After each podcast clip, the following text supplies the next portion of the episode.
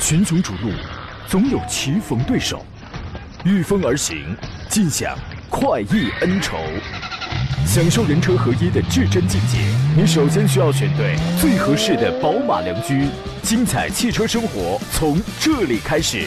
买车意见领袖，权威专家团队聚会团购买车，专业评测试驾，主持人杨洋为你客观权威解析。这里是 Up Radio 购车联盟。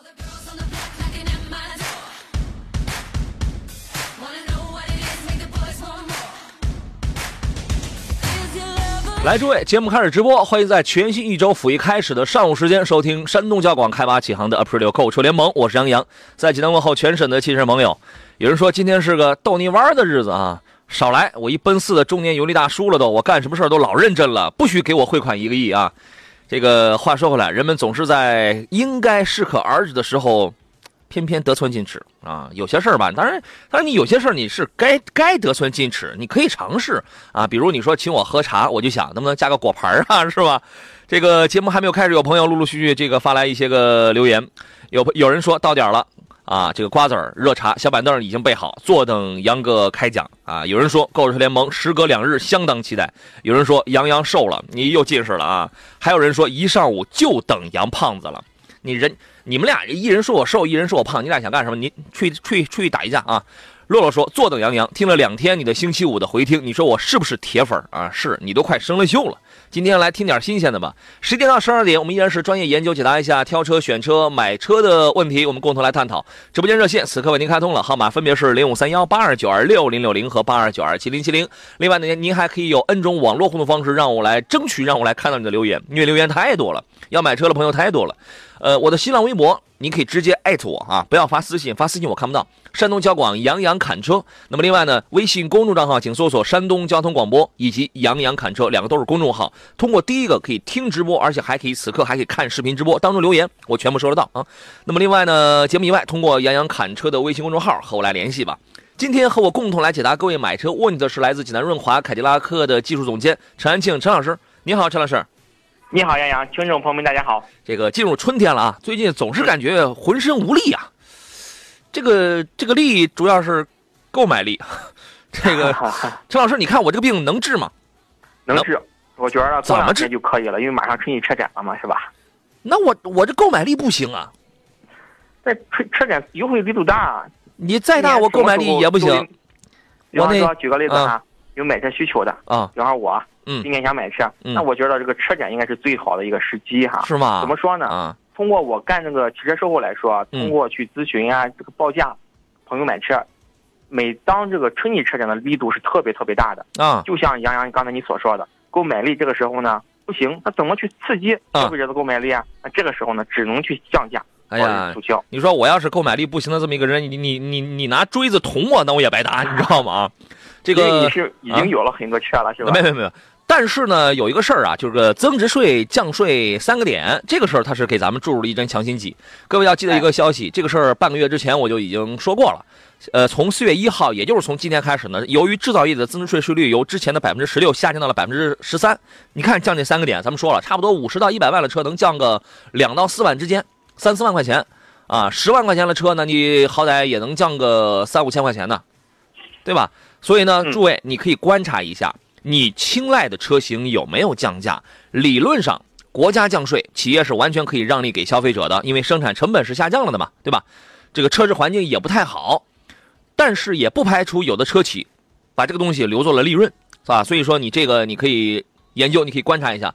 当然，你要是天天你也不读书、不看报、不听广播、不研究的话，那么你也不知道你之前的价格是多少，人家给你个价，然后你就欣然接受的话，那这样的朋友，我只能说你有钱。我只能说你家里有矿啊！你说我是缺那三碗两碗的人吗？能吃多少主要是看菜，你知道吗？这个车降不降价这个不一定，但是油价下调这个是百分百的啊！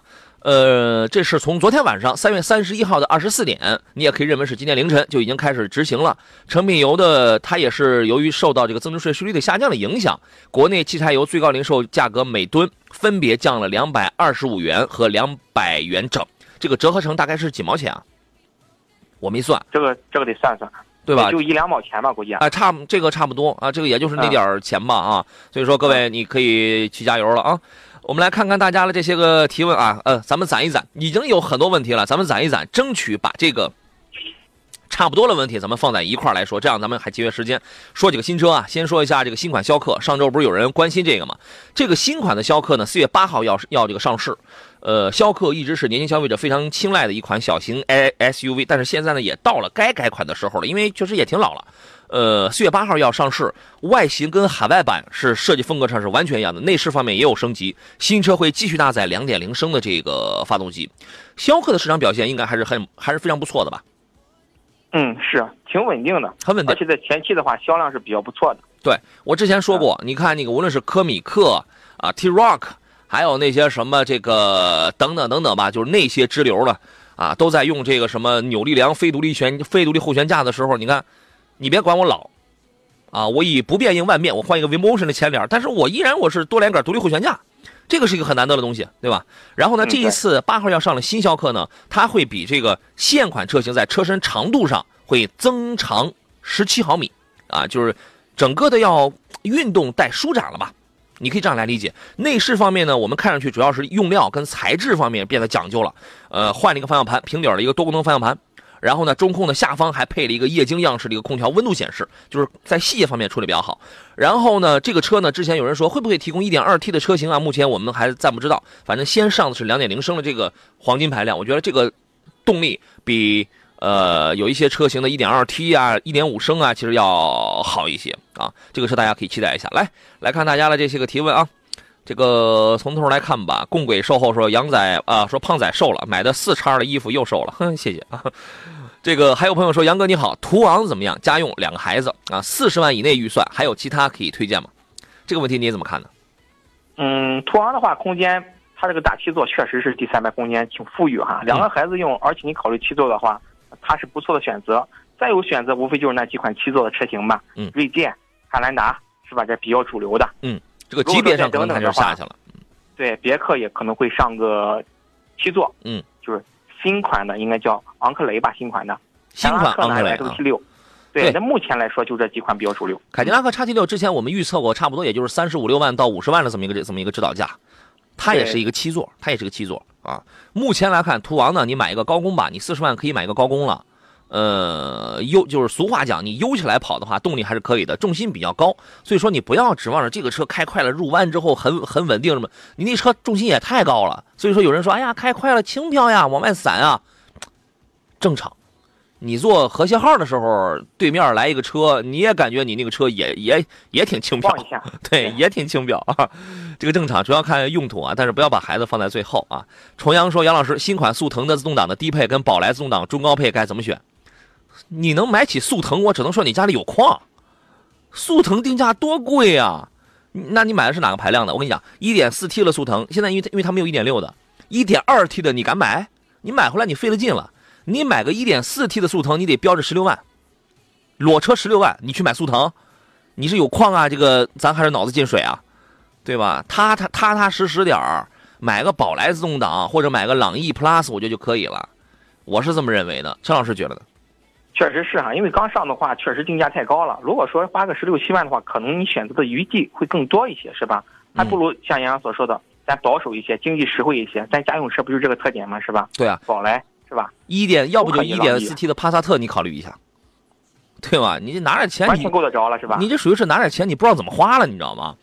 机器男孩说，春季车展优惠力度再大，也不如杨老师看车团，山东最低价霸气啊！谈不上最低，我能保证的，你这个没准儿，你要是总裁他小舅子呢，对吧？这个说支持杨老师，杨老师砍价的样子虽然很狼狈，我我什么时候狼狈了？但是车友省钱的样子真的很帅哈，谢谢啊！来，我们继续回到节目当中啊。呃，随风也问了一个朗逸 Plus 的 1.4T 双离合变速箱的问题，问这个车值得买吗？后期会不会维修保养、维护、维修费用很高？正常 1.4T 的 Plus 版本呢，这个养护费用差不多也也就在五百到六百之间，这是常规保养的费用。呃，你可能会担心说这个变速箱会不会坏？坏了之后换件啊什么，这个费用会不会很高？啊，这个问题陈老师您来分析一下吧。嗯，这个双离合变速箱啊，它那个监控单元这一块的价格是特别高的哈，像这个。监控单元在老款上是做了一个更换，或者厂家的一个召回吧。嗯。但是在新款上，厂家做了确实做了很多改进哈。像其他的结构的话，无非有一些齿轮传动机构嘛，那些相对来说费用会比较低一些。嗯，但是呢，你买双离合的话，肯定会有这种预期哈。比方说后期的话，可能会出现一些小的一些，比方异响啊。嗯。但是这异响呢不会特别大哈，小异响或小顿挫可能会有。嗯嗯，就是一般在这个低档位的时候，在城市起起停停，就是这种。对。你其实话说回来啊，不光是这种双离合变速箱，我们现在一定还有一批车主在开着你，你比如说他没换车，他开着什么四 AT 啊、五 A 五 AT 啊，甚至有的六 AT，他也这样。他也这样，甚至你现在你日产的 CVT 也好，丰田的你会发现，丰田你像卡罗拉，它不是也用 CVT 吗？嗯，它会因为 CVT 它太平顺了，它没有那种小小的冲击感，就让人觉得没有什么驾驭的感觉，对吧？所以说它会去模拟，它会去模拟那种换挡的那种轻微的冲击感。哎，有人还觉得还挺好，可能有人不太喜欢，我觉得这个因人因人而异。呃，话说回来，这个变速箱啊，一般啊，你说它会有些瑕疵，但一般来说它不会坏。您觉得呢？我觉得是没什么问题，而且大众经历这么多年的一个双离合的使用经验嘛，在国内的话，它属于比较早的用双离合的，是吧？包括现在很多的国产车也开始采用这个双离合，毕竟它的这个油耗呀，还有换挡的平顺性啊，总体来说是比较优秀的。保时捷也用双离合，对吧？只不过只不过人那双离合这个这个技术啊，这个什么平顺性，人人要更好，对吧？这个咱们就不说了。呃，然后李先勇的问题是：你好，请问吉利缤瑞 1.4T 可以入手吗？有什么明显的不足吗？或者说短板？这个谈不上不足，因为我当时开的是一点零 T 的那个三缸。其实你会发现啊，一点零 T 三缸的缤瑞呢，比一点四 T 四缸的缤瑞价格卖的还贵，价格卖的还还要更贵，你知道吗？所以有人就很纳闷这是因为啊，在这个吉利在三缸机上的这个投入，包括在主动安全的这些配置方面的投入，它要更更多更高。我印象当中，1.4T 的这个缤瑞的话，自动挡啊，你去验证一下。这个我不来，这个我因为我开的比较久的是 1.0T 的嘛，呃，你看看它有没有那些主动安全的配置。我印我印象中应该比 1.0T 的那个顶配要少，因为这个车顶配才卖十一万，顶配才卖十一万，应该是要少一些。但是你要说短板呢，我觉得没有什么很明显的短板，反正空间、颜值也都有。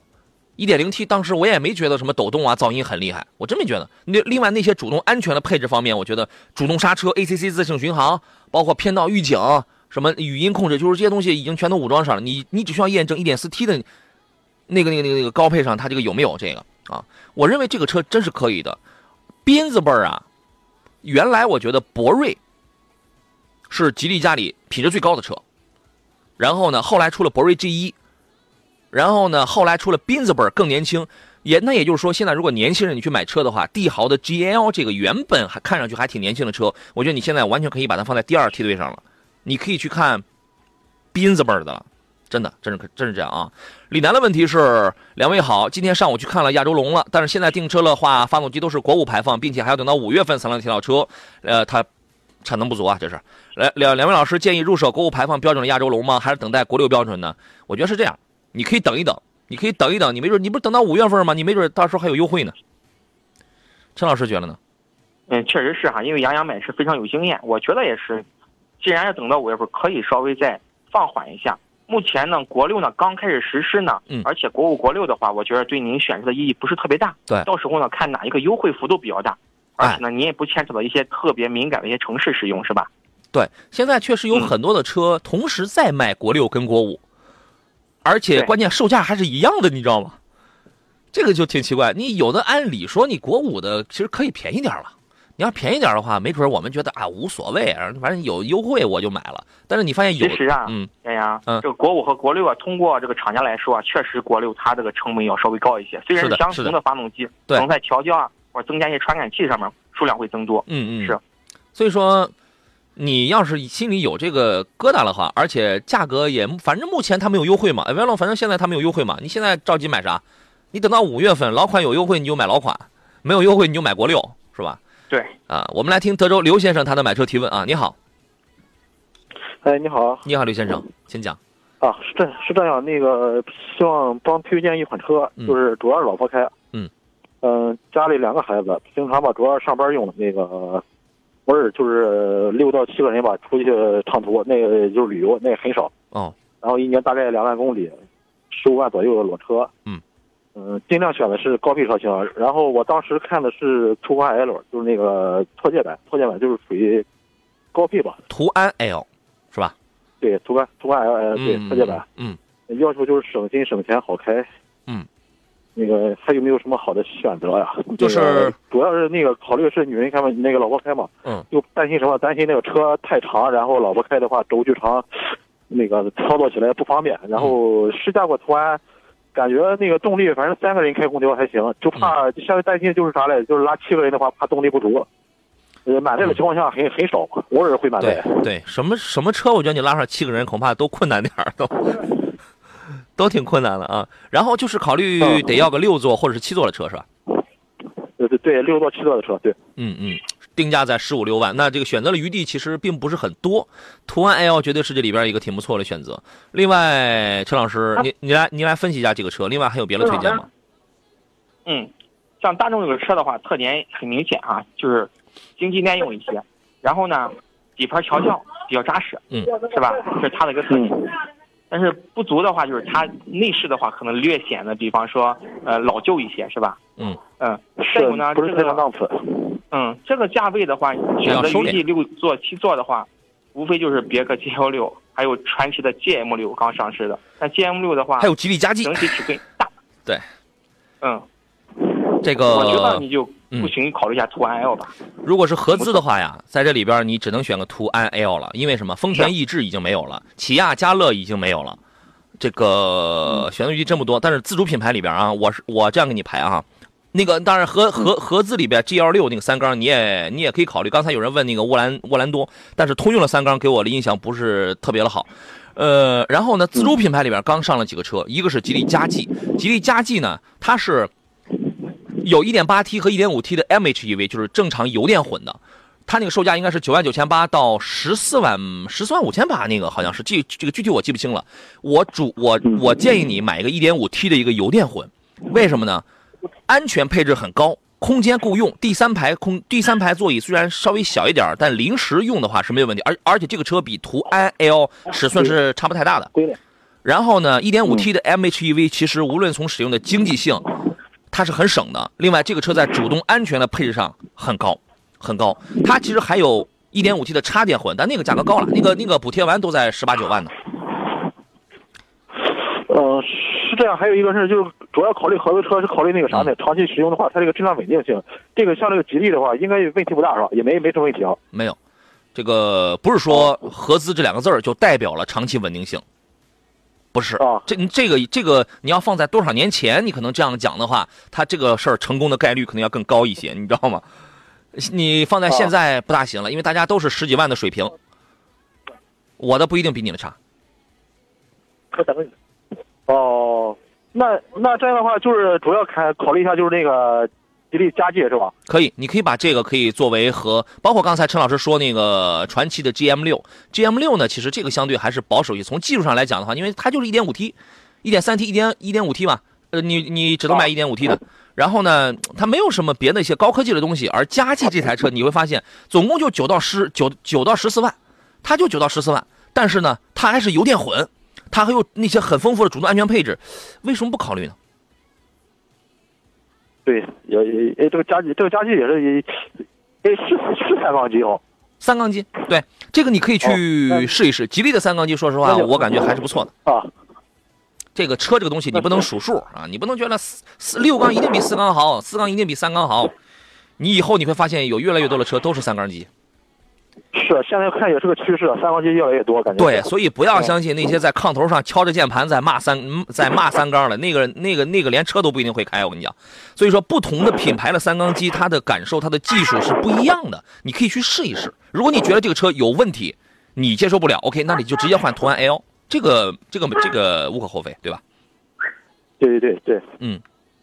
那行，别的没什么疑问了。好，好嘞，再见啊！好嘞，拜拜，拜拜，哎祝你成功啊！谢谢你，谢谢拜拜，祝你成功。这个张兆国说，帮忙问一下啊，这个就来了。刚才问那个雪佛兰沃兰多三缸怎么样？平时代步用，动力够用吗？你得去试试呀，你得你看，像人刚才这位先生问的问题，你平时几个人用是吧？说这个车整体质量怎么样？做工怎么样呀？陈老师，您觉得呢？嗯，它呢应该是仅次于别克 GL 六哈，因为雪佛兰家族定位的，在国内来说，它就是。属于通用旗下的一个比较亲民的一个品牌吧，嗯，然后整体来说，它的一个技术特点呢，也是跟别克差不多的，但是在一些比方内饰用料上面呢，肯定要因为一分钱一分货嘛，嗯可能相对来说差那么一点。这个的话，我觉得你亲自去体会看一下就可以。对这个就是外形比较运动，呃，内饰用料做工一般。这个这个三缸机的抖动跟噪音确实是明显的。然后它它主要因为它跟 G 幺六它是同平台同技术的东西啊，但是呢，呃，因为它主要是打一个差异化，它差异在哪儿呢？我比你更运动，底盘底其实它的底盘是很低的。呃，所以你看终端优惠吧，你因为雪佛兰的定位要要低于别克的，所以你看终端优惠，你如果就图个年轻的样子的话，你这个车你可以考虑。好，这个关于它的这个三缸机，你好好，你一定要好好去这个体验啊。这个阿峰说，请问杨呃延安看车团什么时候有这个别克的团购？还有人问别克 G 幺八有没有团购？等等等等啊，这个一切以我们节目上发布为主啊。刚才要买途昂的那位兄弟，有人说等待凯迪拉克的叉 T 六上市吧，咱们组一个团儿哈。这就是有人在都这个都在这等着了。还有一个生命如歌的问题，你发的太长了，我可能有点有点看不完。他说：“这个我问一下，凯迪拉克的叉 T 四据说是跟是跟新款君越发动机一样的，请问在君越身上这款发动机怎么样？另外，请问家用的话，君越、雅阁混动和帕萨特三三零怎么怎么选？一年里程在两万公里，后边我就看不清喽。陈老师，这个事儿您怎么看？嗯，因为它都是通用嘛，我们称之为通用的话，在我们圈内基本上有个说法哈，很多件儿都通用哈。那、是的，确实，确实是哈，包括你看很多别克的转向灯杆，在凯迪拉克上也能看得到。嗯，它呢属于全球化的一个策略吧。嗯，包括新款的君越也是采用这种 L L S Y 的这种发动机，钻缸的这种发动机，国六排放。这发动机的话没有特别大的硬伤哈，动力什么都比较不错。嗯可能呢噪声呢比原来老款的可能略大一些，只是在车位哈，车外哈。嗯车内的话总体来说，呃，NVH 控制的是比较不错的哈。嗯嗯，嗯，刚才说了三款，君越、帕萨特，还有一个凯美瑞混动是吧？呃不不，那个雅阁混动跟帕萨特三三零，哦，雅阁混动。有个君越，对对对，嗯，我觉得这几款车的话各有各的特点。嗯，怎么说呢？君越的话跑长途它的稳定性都知道哈，别克的底盘扎实，比较沉一些，跑高速要哎比较舒适。君越要买赶紧买，因为马上要上一点三 T 的了，你知道这个 这个要了命了。我们先进广告啊，回来之后咱们详细聊。群雄逐鹿，总有棋逢对手，御风而行，尽享快意恩仇。享受人车合一的至臻境界，你首先需要选对最合适的宝马良驹。精彩汽车生活从这里开始。买车意见领袖，权威专家团队聚会团购买车，专业评测试驾，主持人杨洋为你客观权威解析。这里是 Up Radio 购车联盟。来，诸位，我们继续回到节目当中，这里是山东交广为您直播的 Up 六购车联盟，我依然是杨洋啊。遇到了挑车买车的问题呢，您可以在每周一到周五上午十一到十一到十二点准时来拨通我的电话，或者是通过我们五花八门的所有的这个网络互动的方式跟我来进行交流。我们的节目有音频直播，也有这个视频直播，你所有的留言我争取都可以看得到。只不过留言太多，有的时候大家要买车的这些问题太多。呃，我们可能顾及不上，请您多多包涵。节目以外，通过杨侃车的微信公众号和我来联系。直播热线是零五三幺八二九二六零六零八二九二七零七零，这个是拦不住你的啊。刚才有人留了言啊，明天说这车企搞活动啊，也得应个景。愚人节就该买速腾，佳绩和 GM 六不算算算不算试水？家用 MPV 要崛起了吗？它是 MPV 呢，一定是下一个热点，对吧？原来这个买车跟很多时候一样，你。呃这个他他你先吃饱才能想着去吃好。我们原来你前几年我没吃过 SUV 这么好的菜呀、来图一新鲜吧。小时候咱们这代人看一这样的车都叫那是吉普是吧？呃，那你尝过了之后，可能要么是有人觉得也不过如此，要么有人觉得不行，我这个这个一个一个一个 SUV 已经满足不了我家里人丁兴旺这种要求了，还是 MPV 舒服。所以所以说 MPV 会是下一个新兴点，然后呢轿车会是回归点。啊，很多人其实已经从 SUV 已经又回归到这个轿车了，对吧？今天坐上宾的是来自济南润华凯迪拉克的技术总监陈安庆陈老师，你好，陈老师。你好，杨洋。刚才咱们有一个问题啊，嗯，就是那位朋友看的，哎，他那个问题又被别人的给顶掉了。我回忆一下，应该是别克君越是吧？然后呢，雅阁混动，还有一个帕萨特的对三三零，年里程在两在两万左右。嗯，您接着分析吧。对，刚才说了是君越了哈，嗯再补充一下嘛，我觉得几款车里边整体档次感的话，包括通过外观和内饰来说，君越我觉得它应该是比较不错的，包括里边的环抱式座舱啊，还人设计，档次感挺强。嗯，然后呢，帕萨特呢就是比较中规中矩，然后比较耐看，然后呢就是大众车的一些特点吧。嗯嗯，再有呢，雅阁混动的话，我觉得它的特点是什么？省油，而且日系车的混动做来做做起来的话，确实不错哈。嗯嗯，我朋友身边有开混动车型十年的，嗯而且它电池的衰减的话不是特别厉害，而且现在混嗯动还能用，而且油耗的话不是特别高。它这个省油其实主要，你它适合什么样的人啊？你如果城市居多，对而且堵车情况比较明显的话，你这个省油它优点它就体它就体会出来了。但是你你那儿也不堵车，完了之后你那个那个那个那个那个你还经常跑高速，你这个就跟我们普通燃油车是差不了太多的。你省不出什么东西来，可能你你的体会并不明显，因为买车投入的时候，混动车型至少比差不多了燃油车至少要贵个两三万，那么你就至少对啊，那你就算我百公里我省差不多两升油吧。那么这种情况下，你几年能回本？那么你等你回来本之后，你这个东西是不是也该卖车了？反正我觉得怎么着也得三四年才能回本吧。如果你跑的不多的话，啊嗯，是啊，但是如果你真的是城市市区比较多的话，这个混动车型是很适合了。刚才我我们有谁问了一个混动的事儿，我找一找，我找找啊，C 勾麦说的，杨哥上次没给念，油电混动是不是后期维修保养贵？就是有人会担心那个，一个是电机，对吧？这个费用比较高，但是一般来讲，你比如说雷克萨斯啊什么这样的电机都是是多少年？十年二厂家十年二十五万公里吧，好像是。哎雷克萨斯这么高吗？凯迪拉克的混动的话，一般是10年50万六年是十五万，你那个说的好像是整车质保吧？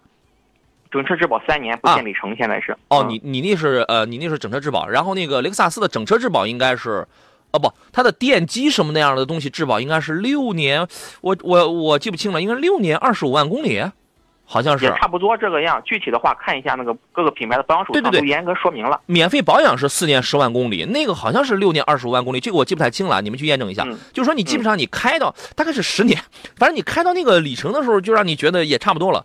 呃，反正都是免费换，你知道吗？他说我知道挖掘机的混动是这样，说说混动的缺点吧。您觉得混动有什么缺点呢？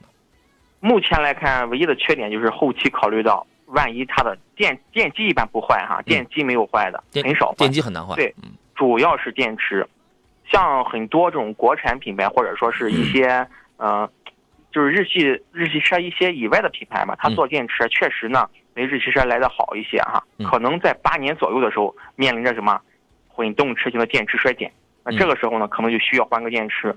一个电池的话，我估计普遍费用下来的话，最起码得五六万这个样子。就是质保期内是免费换的是吧？质保期之内免费换，但是一般呢，像厂家在设计质保期的时候，肯定出了之后很聪明的很聪明的。对，嗯，对。然后考虑这个混动车型啊，我觉得大家就结合一下，第一自己的年里程，第二呢就是我们刚才说了，你这个行驶区域到底是拥堵的城市多呢，你这个优势它就很明显，还是说你的高速或者很通畅的路况，你这样你优势你就发挥不出来，你就是对，说白了你就白多投入了那几万块钱，你还没体会到有什么优势，你知道吗？啊，当然有人说，哎，这个静音啊什么往往会好一点，也也挺好啊。然后呢，阿峰的问题，佳绩和 G 幺六，杨洋更推荐佳绩吗？没错，我一定我会推荐佳绩，不是因为我不是因为我喜欢吉利，是是这样。你要说三缸呢，大家都是三缸，是呃有你知道有的消费者他没有选择你的车也好，或者就是有的消费者他没有选择信赖你的车也好，不是因为你的车不行，是因为他可能不了解。大家可能对他唯一的了解就是一个是合资，一个是国产。本身合资这个名字就跟女主持人一样，它就占了先天的优势了，对吧？这个，但是你像我们干这个工作，我们接触过那么多的实车之后，我就真的，我我实话实讲，佳绩真的 1.5T 的，你大家都是三缸对吧？它是油电混的，价格也也很厚道，完了做工也这很好，关键那那些配置都是有用的配置，你为什么不买？就因为它是个国产的身份吗？那这事儿我劝不了你，你你爱买什么你买什么。但是要我的话，我肯定我是买佳绩，这个真的毫无疑问的啊。我们来听听热线上朋友的问题，来听顾先生他的买车提问。你好，哎，你好，主持人好，你好顾先生，您请讲。嗯，你好，哎，我我想咨询一下，就是比如说咱这个，呃，现在的商务车啊，像这个奥德赛、艾力绅和 GL 八这三款，呃，这三款一个问题，还有一个就是关于塞纳的这个问题。如果说这三款的话，考虑比如说家用，这个空间呀，这个油耗，这是我我感觉这个本田这这两块应该还可以。呃，如果说这三款车用买买的话，你你你们帮忙分析一下哪哪款比较好好一点？家您是用。您是家用，对。嗯，大概是一个什么样的场景？能给我们能描述一下？比如说是孩子几孩孩子几岁？呃，考虑什么？考虑更多的是老人上下车方便呢，还是说其他的东西？哎，就是比如说这个出个门远一点，三代人一起，嗯这个呃出去偶尔一年出去个几次，比如说游玩一一一下，没事这个也是开开着接送个孩子，嗯，准备要花多少钱来着？这这个价位也就二十二十二十多万吧，也就是。二十多万恐怕买不到三点五的，就是那个，因为塞纳最好的是三点五的四驱的那个，这个价格可能要买不到。我说的先，呃嗯，那个主持人帮忙先分析一下这三款，嗯嗯，别克 GL 八，我理解你的意思艾力绅，然后呢，这三款选一款，然后如果说我要买这个，呃，GL 那个塞塞纳纳的话，买哪款比较合适？对，因为我问的。对，因为我一开始我问了预算嘛，然后所以就是就是感觉上由于预算的问题，可能要先把塞纳要给淘汰掉了啊。这个问题我们交给陈老师，您来分析一下吧。嗯，嗯嗯先说奥德赛和艾力绅，它两个就是嗯双胞胎兄弟，这个无所谓，动力总成、变速箱都一样的哈，只要去嗯看眼缘儿，比较喜欢哪一个就行，是吧？嗯，对，再有就是 G L 八，这三款综合比较下来的话，我个人的话，我比较喜欢 G L 八，因为它的底盘呢整体比较扎实一些，哦，而且车的整体长度来说要有优势，空间比较大。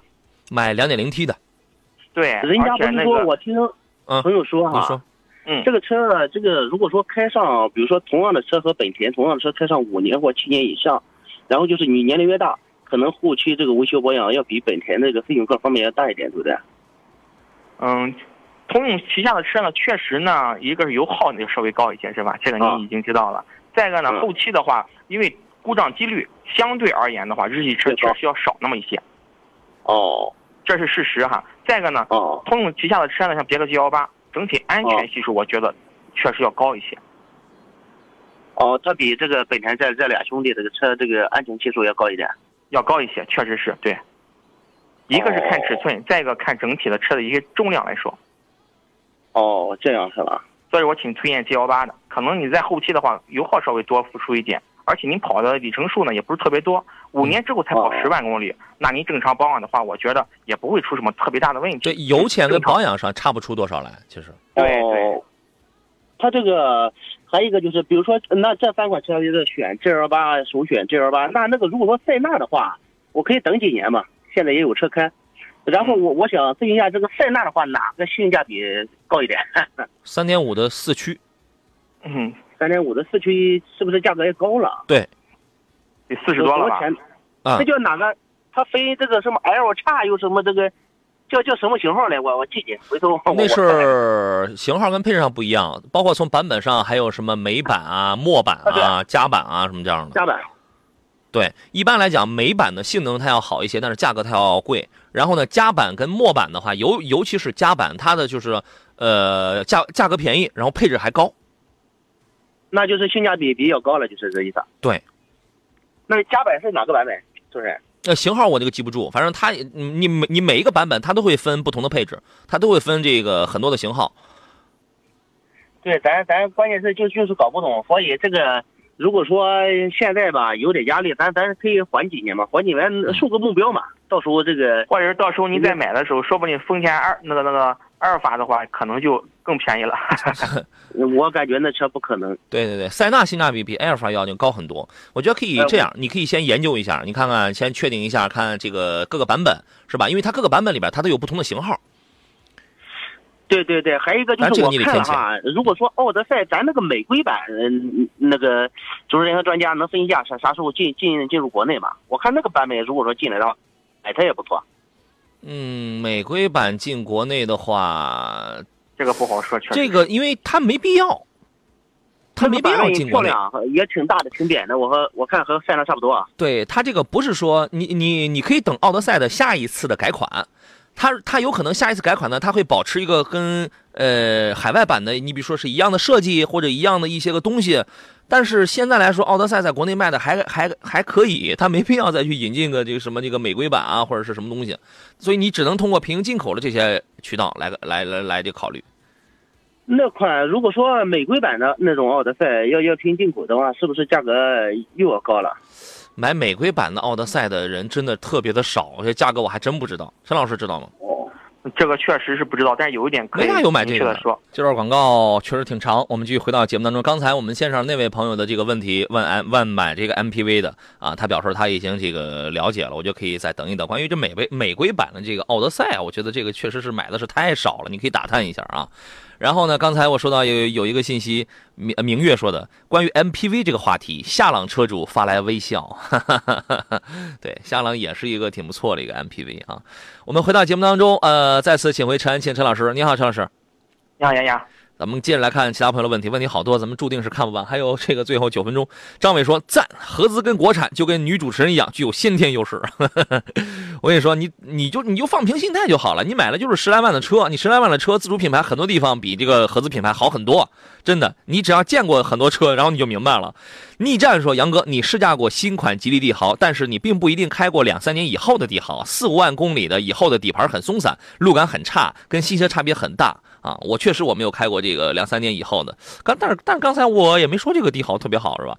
但是帝豪的销量确实是很是很大，而而而且你发现，在很多城市当中，这个出租行业都在选用这样的车型，呃，瑕不掩瑜吧，瑕不掩瑜吧。我觉得很多的车型，其实你包括我开某一款这个合资品牌的车，这个前三年没啥事儿，三年以后这是一堆小毛病，然后导致我现在它出种小毛病，我自己我都能搞定的。反正瑕不掩瑜吧，是吧？唐磊的问题是：杨老师好，我是青岛即墨的听友。现在呢，广汽传祺的 JA 四 1.3T 的手动豪华型和1.5升的手动豪华型终端终端优惠1.3升，什么意思啊？终端优惠也就差几千块钱吧。主要是家用，请从油耗、动力、日常保养费用、后期用车成本分析下哪个更值得入手。今天就要入手，谢谢。这马上这是要买车了，要是您的话，陈老师，你会推荐他买哪一个呢？嗯，关键看对动力的要求吧。如果说我就对这个动力要求高，那选一点三 T 的。如果说考虑后期家用实用性，包括养护成本低，后期小毛病少的话，可以考虑自吸的一点五的。就是动力跟配置方面有有一些区别。我是这样想，如果真的就差几千块钱或者差距不是很大的话呢，你看 1.3T 的动力肯定好，对吧？对。然后呢，配置也高。我印象当中，你你那个配置反正至少得比那个得多个什么天窗呀什么那样的东西。这个不要让自己受委屈，他这个因为他这个差价，他不是说很大，就差几千块钱啊，那就是吧。记忆的影子说：“杨哥好，五月份买新车，科沃兹跟捷达怎么选？手动挡，女士上班，我怎么觉得你这俩车选的这这都都一般？科沃兹油耗不省油，捷达你这女士开一捷达，这个做工也这这这真是注重质量跟油耗。我觉得这是你的爱好还是女士的爱好，对吧？或者五万左右车型推荐，这俩车里边科沃兹显年轻点哈。”但是也也不也就不经济，后排也没有空调出风口什么的。捷达的话，反正能泼拉点儿，也不总体来说，捷达的话稳定性要好点也不时尚。女士开为什么不稍微再加点钱买个飞度呢？是吧？五万块钱，我觉得可以买，可以买到飞度了。嗯，五五万，估计得六万六七万差不多。我说就是五六万吧，就是五到六万吧，反正应该是差不多啊，应该。对，飞度我觉得挺不错。Polo。飞度，你是不爱要两厢车啊？这个这个还是怎么着的，是吧？是啊，有点什么既挺时尚，空间组合。我一朋友他开一飞度，好家伙，他他周末时候他发一朋友圈，我也不知道他帮谁在哪搬家，你知道吗？哎呀，那后备箱密密麻麻呀，我觉得一台 MPV 都未必能拉那么多东西，你知道吗？我当时我就给他回了个信息，我说回头我要搬家，你一定来，你知道吗？我们来听听这个摊的曹女士她的这个买车提问啊，你好，你啊，你好，女士。啊，我想咨询一下，就是我想就是买个车三十万左右，嗯，然后我想问一下，是买奔驰的 C 二六零呀，还是买 C 二百呀，还是说买雷克萨斯的，或者是别的什么车？你要听我的，奔驰 C 你就别买。哦，那买啥呀？三十万左右车其实挺多的，你你有什么？就是你自己开？我自己开，然后现在宝宝是不到两岁。哦，然后就是对哪些方面有一些要要求呢？没有什么要求，就是空间稍微大一点吧。因为我现在这个车就是我现在开的逍客嘛，因为我觉得有了孩子之后后面太小了。对对对，你一放个安全座椅，那个后排确实是太小了。我自己开可以，但有孩子就不行。你别说逍客了，我有我有我有一女同事，然后她开一宝马三系长轴，然后她那后排一放一安全座椅，那后排跟没有一样，你知道吗？呃，现在了就是对，现在安全座椅也不知道为啥这个设置的体积反正也挺庞大，那个保护性能真好。陈老师要我的建议啊。既然女士喜欢雷克萨斯，我会推荐她买雷克萨斯 ES 二百，因为二百二百二十七万起，对吧？二十七万起。当然，我的意思是在某些经销商什么不加价呀、不等的这种情况下啊，因为 ES 现在好像没有什么明显优惠，在不加价的这种情况下，空间也够大，它比三系的空间还要更大，而且两点零升。有人说动力弱啊，但我觉得市区用够了。你对于你女士开人人带一两岁孩子够用了。关键这车它的静谧性、它的稳定性什么的舒适性，它主要是舒适性，比奔驰 C 要好太多了。对，而且省心，后期基本不用管。对，这它这个保养便宜吗？四年十万公里免费保养，从雨刮器到你换机油、换机滤，你车上任何一个零部件坏了，你你扔给四你扔给四 S 店，全给你免费换。哇，这么合适！这啥型号？你再说一遍，我没记住。ES 二零零。ES 二零零是吧？哎，你不是也刚好也喜欢雷克萨斯这个牌子是吧？啊，对，我还想考虑这个，我就哎想这两个牌子里面选一个。可以，三十万的车其实有很多，我觉得这个还真挺符合你的要求的。而且这个车它就是属于那种性子比较慢啊、比较安静啊那样的、比较沉稳那样的、那样的、那样的、那样的性格。行行行、e s 二百啊，那咱们这边有优惠吗？这个好像全国你是哪儿的？我是泰安的，泰安的是吧？泰安你们雷克萨斯我也不认识。这个 ES 好像现在我我听他们说，总体没啥优惠四号好像济南有车展，然后我想过去看一下。车展也白搭，车展这个车也不行 对对对，你可以看，你可以看，但是估计也白搭，哦因为这个车现在卖的太好反正。就是能原价买到，就算是便宜了，对吗？你可以试试，你可以，当然有优惠更好啊。这个车反正也不是什么神车，你，对你着急买吗？嗯，还行，五五一之前吧，想。哦，那你谈谈吧，你应该应该不会有什么大的优惠，你谈谈吧。行行行，好嘞好嘞，啊谢谢哈。哎，如果是你可以提前问问济南，我估摸着济南好像没啥优惠。你如果需要的话，我你可以谈完了之后，你自己问问济南这边的这个店，你比如说找丽华盛、雷克萨斯，然后你可以问一下，对吧？然后呢，你要是有需要的话，你明天节目你再来找我们，然后我们再帮你再问一下，如果有优惠的话，如果刷个脸有优惠的话，那你还便宜了；如果是没有优惠的话，那你就放心买了。行行行，好吧那明天我再问一下你们。好好好嘞，再见啊啊，好拜拜。嗯，花仙子的问题是，哎，刚才桑山留言说，杨洋这周五的节目能正常播出吗？不会因为放假少一天吗？我没意识到，你不说我都没意识到，是不是清明节假期来了？确实是周五、周六、周天。是 是这个周五啊？哎呀，那我估计我们是正常上班吧，应该是正常节目吧？你不说我都意识不到要放假了。呃，花仙子说，杨，庆评价一下大众途观 L 的新能源吧。这个车我前两天我还刚刚这个试驾过。呃，它是有一帕萨特的 PHEV 跟途观 L 的 PHEV。说实话，这个途观 L 的 PHEV 呢，因为我开的时候呢，我是没用 GT，因为它那个 GTE 模式就跟那个 Sport 那个运动模式是差不多的。你一开的话是油电同时起作用。我是用纯电开的，我觉得很安静。哇塞，这个开起来很安静。只不过就是开快了之后，它那个悬架它是偏软的，因为重心高。但是帕萨特的 PHEV 我开的时候，我是用 GTE 模式开的，因为我在外边我我听我前面那个开的时候，我一听我就知道它一定是用是用 GTE，因为带上油的这个小噪音了。一开的时候感觉就是特别的爽。那个悬架支撑帕萨特那个 PHEV 要更好一些。对于这个车，呃，对于呃途观 L 的 PHEV，你的评价是什么呢，陈老师？嗯，我觉得如果是家用，平常行驶里程不是特别长的话，能发挥出它的特点来哈。嗯，插一次电，比方说上下班回来，基本上这一年不太用油哈，六十公里挺，好的。你再怎么衰减，你也算五十五公里吧，你算五十来公里。如果你的日里程是在这个范围内的话，那真的是很省的。对，关键油耗低，混动模式下官方说法是不到两升，这 你这个油耗真的是挺刺激。这是电 GT 是跑了八十公里，咱俩是跑了 二十公里。真的是，好像现在买车还送你免费送你充电桩，你只要搞定你小区物业就可以了，你知道吗？免费送你充电桩，我觉我觉得这个是可以考虑。就是你考虑这样的车，你就算算你的日里程，哎，如果在这个范围内，那你这油你都用不上了啊。对还有很多问题我们来不及说完了，留到明天上午节目当中。有人说杨哥周六继续加班吧，不行，我要放假。感谢陈安青老师，下回见。